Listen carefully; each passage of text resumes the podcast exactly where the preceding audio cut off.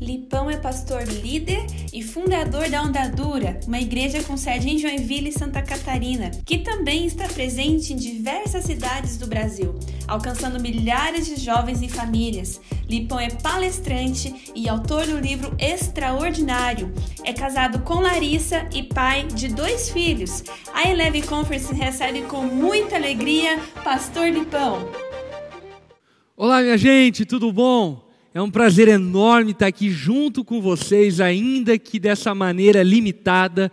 Meu desejo era estar aí presencialmente juntos, celebrando ao Senhor e crescendo em Jesus juntos, mas infelizmente, dadas as circunstâncias, nós não conseguimos realizar isso.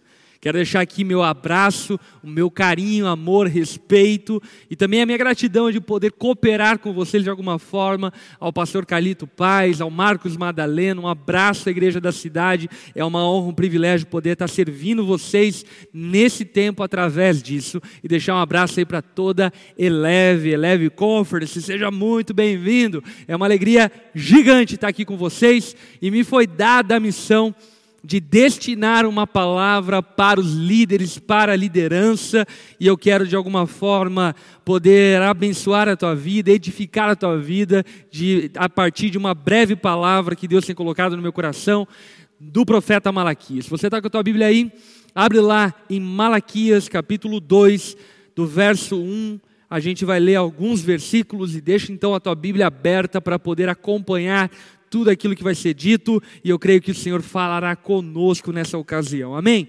Antes de irmos para o texto, eu quero orar brevemente com vocês, pedindo ao Senhor é, entendimento, iluminação daquilo que vamos ouvir, para que sejamos de fato confrontados, repreendidos, mas transformados para a glória de Deus e sejamos líderes melhores como Deus espera que sejamos. Amém? Vamos orar? Senhor Jesus, nós estamos aqui diante de Ti desejosos de agradarmos ao Senhor como líderes, como servos do Senhor. Dá-nos entendimento acerca da tua vontade para nós. Faça-nos enxergar e perceber os nossos erros, para que no nome de Jesus possamos endireitar as nossas veredas e agradar ao Senhor em tudo. Abençoa-nos, ó Pai, através da Sua santa palavra e que a nossa mente seja iluminada através daquilo que vai ser revelado a partir da revelação escrita da Sua palavra. Oramos e pedimos a Ti entendimento, clareza, ouvidos abertos para ouvirmos a Tua voz. Oramos assim em nome de Jesus. Amém e amém. Malaquias capítulo 2, do verso 1 em diante, abra a tua Bíblia lá, para que possamos então expor esse texto. Eu quero só fazer uma breve contextualização para que você entenda o contexto onde Malaquias trata esse assunto, para que, enfim, você não fique de fora acerca das aplicações do texto. Malaquias é o último profeta do Antigo Testamento ele vem em um período pós-exílio babilônico. O povo de Deus havia ficado durante 70 anos no exílio babilônico, então retorna a Jerusalém cheio de expectativas acerca do que Deus faria em Jerusalém. Esdras e Neemias são responsáveis pela reconstrução do templo, pela reconstrução das muralhas, e agora o templo está reconstruído, a cidade está reconstruída, e então o povo estava aguardando algo muito glorioso acontecer. E a grande verdade é que todo esse resplendor que eles tinham como expectativa ao retornar para Jerusalém não acontece. E por conta disso, eles começam a faltar e falhar na sua adoração e no seu culto a Deus. Malaquias, no capítulo 1, ele vai dar ao povo uma dura repreensão, dizendo que o povo estava tratando Deus de maneira desprezível e o adorando de maneira indigna, dizendo ao Senhor que eles estavam cansados do culto, que eles estavam cansados da adoração, que eles não queriam servir a Deus como Deus estava propondo que eles servissem. E diante disso, os líderes sacerdotes naquela ocasião, eles se colocam de canto dizendo: "Tá vendo, Deus? O problema é o povo. O problema são eles. Eles estão adorando ao Senhor de maneira indevida." E o que nós vamos aprender nesse texto é que em grande medida A falsa adoração do povo de Deus é responsabilidade dos falsos líderes que não lideram o povo de Deus como Deus orienta que nós lideremos. Portanto, Deus ele coloca aqui os sacerdotes em uma encurralada, coloca eles contra a parede e diz para eles: "Olha, se o povo está adorando dessa forma, é porque vocês têm negligenciado o papel que compete, que cabe a vocês como sacerdotes na casa de Deus." Dito isto, olha só o versículo 1 do capítulo 2 de Malaquias. E agora, essa advertência é para você, ó sacerdotes. Portanto, Deus ele direciona de maneira bem evidente, clara e objetiva essa advertência aos sacerdotes que ali estavam na manutenção da adoração no templo. No verso 2 a palavra continua dizendo: Se vocês não derem ouvidos e não dispuserem a honrar o meu nome, diz o Senhor dos Exércitos, lançarei maldição sobre vocês e até amaldiçoarei as suas bênçãos. Aliás, já as amaldiçoei, porque vocês não me honram de coração. Portanto, essa é uma repreensão direta, objetiva e frontal àqueles que lideram o povo de Deus. Aquele contexto dos sacerdotes, mas nesse contexto que estamos vivendo, os líderes de célula, nesse contexto que estamos vivendo, os pastores, os presbíteros, os diáconos, aqueles que estão se propondo a servir a Deus.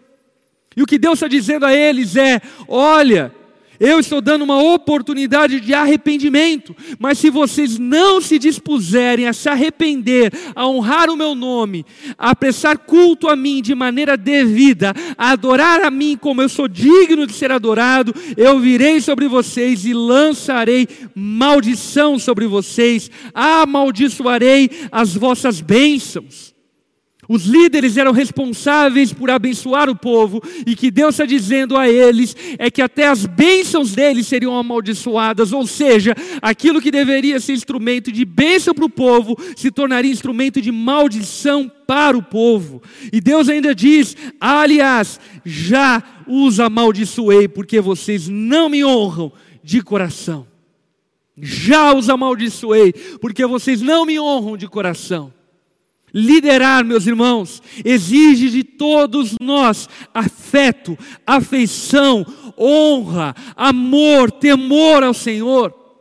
Nós não lideramos apenas com pragmatismo e estratégias. Não, nós devemos liderar com santo temor, com santa devoção, com santa honra dedicada ao Senhor, a repreensão de Deus para aqueles sacerdotes. Eu creio que para muitos de nós hoje é que nos falta a honra, é que nos falta a inclinação de coração que ama ao Senhor, que adora ao Senhor de fato e verdade. Dito isto, Continue a leitura do verso 3 em diante. Por causa de vocês, líderes, eu destruirei a sua descendência, esfregarei na cara de vocês o excremento dos animais oferecidos em sacrifício em suas festas e lançarei vocês fora com os excrementos. O que Deus está dizendo aqui, nitidamente, é uma quebra de descendência, é uma quebra de legado, dizendo que o plano de Deus original de uma geração contar para outra geração os feitos do Senhor seria interrompida e a descendência desses seriam então amaldiçoados, seriam dispersos e essa descendência seria destruída por causa da postura desses maus líderes. E vamos aqui arguir e questionar se não é isso que acontece Brasil e mundo afora. Quantos líderes encerram seus ministérios na sua geração e não deixam nenhum legado para a próxima geração pelo simples fato de terem desonrado ao Senhor e não terem um honrado de coração. E a sentença de Deus é ainda mais pesada, porque o que Deus diz é: Eu esfregarei excrementos de animais nos seus rostos. Isso é muito pesado, porque você deve saber que os excrementos dos animais era algo sujo, impuro, e os levitas e sacerdotes deveriam estar puros para adoração a Deus. E o que Deus está dizendo é que essa impureza dos animais, os excrementos dos animais, seriam esfregados nos rostos dos sacerdotes, para que todo o povo visse a sua vergonha e eles fossem apartados da presença de Deus, eles fossem retirados da adoração e do ofício da liderança que cabe ao Senhor. E eu preciso dizer isso para você, como alguém que tem estado na igreja durante 31 anos é que aquilo que Apocalipse fala é verdade, Deus cuida da sua igreja, Ele passeia no meio dos candeeiros, Ele tem as sete estrelas na mão, é Ele que cuida da sua igreja, e cuidando da sua igreja, tenha certeza, maus líderes ficam pelo caminho, maus líderes têm excrementos esfregados em seus rostos, porque lidera o povo de Deus de maneira desvairada, de maneira equivocada, e por isso recebem juízo de Deus. Verso 4. Então vocês saberão que fui eu que fiz a vocês essa advertência, para que a minha aliança com Levi fosse mantida, diz o Senhor. O que Deus está dizendo é: olha, vocês saberão que fui eu que fiz isso, não foi a liderança, não foi a igreja, eu mesmo esfreguei excremento no rosto de vocês, porque vocês me desonram, porque vocês não me adoram de maneira devida, porque vocês não honram o ofício, o compromisso que vocês têm comigo. Verso 5: A minha aliança com ele, com Levi, foi uma aliança de vida e paz em que momento a aliança com Levi foi estabelecida? No exato momento quando Moisés desce do Monte Sinai, vê então o povo adorando um bezerro de ouro, e para juízo, Deus então, através de Moisés, convoca uma parte do povo para emitir juízo sobre o povo e contra o povo. E aqueles que se levantam para participar do juízo de Deus de maneira honrosa são os levitas, os filhos de Levi. E por causa do seu apreço, zelo pelas coisas de Deus, Deus então faz uma aliança com os filhos de Levi, dizendo que eles serviriam no templo porque eram fiéis para servir no templo, porque eles amavam mais a Deus do que as suas coisas, porque eles amavam mais as coisas de Deus do que a sua própria família. Porque o juízo de Deus contra o povo naquele contexto nada mais era do que entrar no acampamento e passar fio da espada, irmãos, primos, parentes. Mas os levitas demonstraram devoção, demonstraram confiança, demonstraram quanto Deus podia contar com eles. Verso 5, então, a palavra vai nos dizer: a minha aliança com ele foi uma aliança de vida e paz, ou seja, o povo receberia vida e receberia paz através da aliança estabelecida com Levi. Que na verdade eu lhe dei para que me tremesse, me temesse, e ele me temeu e tremeu diante de mim. A verdadeira lei estava em sua boca e nenhuma falsidade achou-se em seus lábios. Ele andou comigo em paz e retidão e desviou muito dos pecados. Levi é um exemplo de fidelidade ministerial. Levi demonstra o quanto ele temia a Deus e tremia diante de Deus, sendo fiel a Deus. E a fidelidade ministerial demonstrada por Levi é que a verdadeira lei estava em sua boca. E não havia falsidade em seus lábios. Levi não pregava mentiras, não ensinava mentiras. Levi pregava e ensinava única e exclusivamente a palavra de Deus. E quanta infidelidade tem havido no meio do povo de Deus, no meio dos líderes dos nossos dias. Quantos têm abraçado o liberalismo teológico, quantos têm abraçado o sincretismo, o pragmatismo, a subjetividade da fé, uma ortodoxia morta. E o que Levi demonstrou é que um verdadeiro ministro é incorruptível na sua doutrina ele pode ser morto por pregar a verdade, mas ele não poupa a sua vida para que a verdade seja anunciada e pregada a todos. Portanto, Levi demonstrava fidelidade ministerial. Nós, líderes, precisamos ser fiéis no ministério. E a fidelidade ministerial está atrelada à verdade da lei que precisa estar em nossa boca. E precisamos ter ousadia e coragem para declarar a verdade da lei que está em nossa boca. Mas não apenas uma fidelidade ministerial demonstrada pelo Levi, mas também uma fidelidade pessoal. O que a Bíblia diz sobre Levi é o mesmo que ela diz sobre Enoque, que foi arrebatado. O que a Bíblia diz sobre Levi é que ele andou com Deus. O testemunho pessoal de Levi é que ele andava com Deus. É que ele vivia em devoção, em relacionamento íntimo e profundo com o Senhor. Meus irmãos, Deus espera de mim e de você que lideramos o seu povo e que temos o privilégio de podermos liderar o povo de Deus. Fidelidade ministerial, fidelidade pessoal.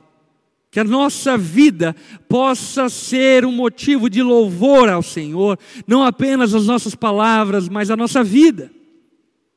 No verso 7, o profeta Malaquias vai dizer quais são as características que um bom líder deve ter, e eu quero então, enfim, mencionar ela para você. Olha só o verso 7. Porque os lábios do sacerdote devem guardar o conhecimento, e da sua boca esperam a instrução na lei, porque ele é o mensageiro do Senhor dos exércitos. Quais são as características aqui mencionadas por Malaquias que os bons líderes devem ter? Primeira característica que um bom líder deve ter é: os lábios devem guardar conhecimento. Líderes precisam ter conhecimento. A palavra vai dizer lá em Oséias capítulo 4, verso 6, que o povo de Deus é destruído por falta de conhecimento. Você conhece esse trecho.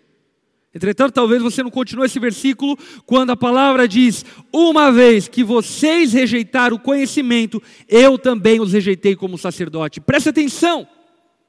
O povo de Deus perece por falta de conhecimento, mas o motivo pelo qual falta conhecimento no meio do povo de Deus é porque falta conhecimento dos líderes de Deus. Nós, como líderes, precisamos nos esmerar, nos dedicar a conhecer a Deus e a Sua palavra.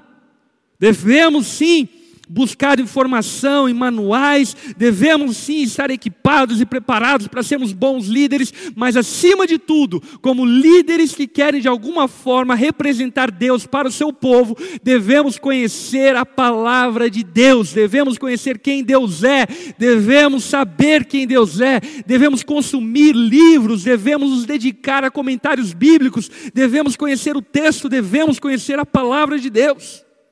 E não apenas isso, mas na sua boca, dos bons sacerdotes, deve haver instrução na lei. Líderes não são terapeutas, porque terapia pressupõe bem-estar humano. Líderes não estão preocupados com o bem-estar humano somente. Líderes são cristocêntricos nos seus conselhos. Eles ensinam o povo qual é a vontade de Deus e não qual é o caminho mais confortável. Líderes devem ter coragem para falar aquilo que deve ser falado. Líderes precisam ter ousadia e temor do Senhor para proclamar as verdades de Deus, custe o que custar. No verso 8, a palavra vai nos dizer: Mas vocês se desviaram do caminho e, pelo seu ensino, causaram a queda de muita gente. Vocês quebraram a aliança de Levi, diz o Senhor dos exércitos. O que Deus está dizendo é que, por causa da negligência daqueles líderes, muitos estavam se perdendo, muitos estavam caindo, e Deus mesmo diz que é melhor que alguém amarre no seu pescoço uma corda e uma pedra de moinho e jogue no fundo do mar, do que ser pedra de tropeço para um dos pequeninos. No verso 9, e a gente encerra aqui, a palavra então completa dizendo: Por isso eu fiz que vocês fossem desprezados e humilhados diante de todo o povo, porque vocês não seguem os meus caminhos, mas são parciais quando ensinam a lei. E eu encerro aqui citando o exemplo do apóstolo Pedro. Quando o apóstolo Pedro, na reunião da igreja, vê Ananias entrando na igreja. Você lembra dessa história? Naquela circunstância, naquele momento, muitos irmãos estavam entregando ofertas ao Senhor, vendendo seus terrenos e dedicando ofertas ao Senhor. Ananias combinou com o Senhor, fez um voto com o Senhor de entregar todo o valor da venda do seu terreno. Então Ananias chega para o momento da oferta e entrega apenas 50% da venda do seu terreno. E eu pergunto a você, líder: será que 50% de um terreno não é algo valioso? Será que 50% não seria uma oferta que você receberia com muita alegria? Eu confesso e digo para você que provavelmente sim. Mas sabe o que Pedro diz? Ananias, você contentou contra o Espírito Santo. Você está mentindo, você está em pecado, mas espera aí, ele está entregando 50%. Porque não se tratava Escute isso, não se tratava daquilo que Ananias estava fazendo, mas se tratava com a desonra demonstrada no coração de Ananias. Ananias mentiu contra o Espírito Santo e por esse motivo Ananias morreu ali mesmo e logo depois a sua esposa e ambos foram sepultados aquela noite. Porque Pedro era um líder decente da escola de Levi, um líder que tinha conhecimento do Senhor e na sua boca fidelidade para pregar e anunciar as verdades de Deus. Aqueles que lideram mal diante de tudo aquilo que conversamos, têm sentenças da parte de Deus contra esses que lideram de maneira equivocada. A palavra diz que eles vão perder o seu crédito, que eles cairão e não se levantarão, que as suas ofertas serão impuras, que eles serão afastados da presença de Deus e que a total destruição chegará a eles e eles perderão completamente o seu consolo, porque desonraram ao Senhor dos exércitos. Ainda que obviamente esse texto esteja falando sobre os levitas e sacerdotes do Antigo Testamento, é muito importante que saibamos que, como os levitas e sacerdotes do Antigo Testamento, no Novo Testamento, Deus separa presbíteros e diáconos, líderes que lideram a igreja, para que, sendo destacado dentro do povo, possam ensinar o povo a adorar a Deus de maneira devida. Portanto, sem sombra de dúvida, esse texto tem uma total aplicação para a igreja neotestamentária. E se eu fosse você, caro líder, ao ouvir tudo isso, eu tomaria uma grave atitude na sua vida de se arrepender talvez dos seus maus caminhos e seguir o exemplo de Levi. E aqui fica dois conselhos finais para você, para você aplicar na sua vida. Primeiro conselho: conheça ao Deus que você diz servir. Conheça a Deus, e conhecer a Deus é conhecer a Sua palavra, é estudar, é mergulhar no texto bíblico.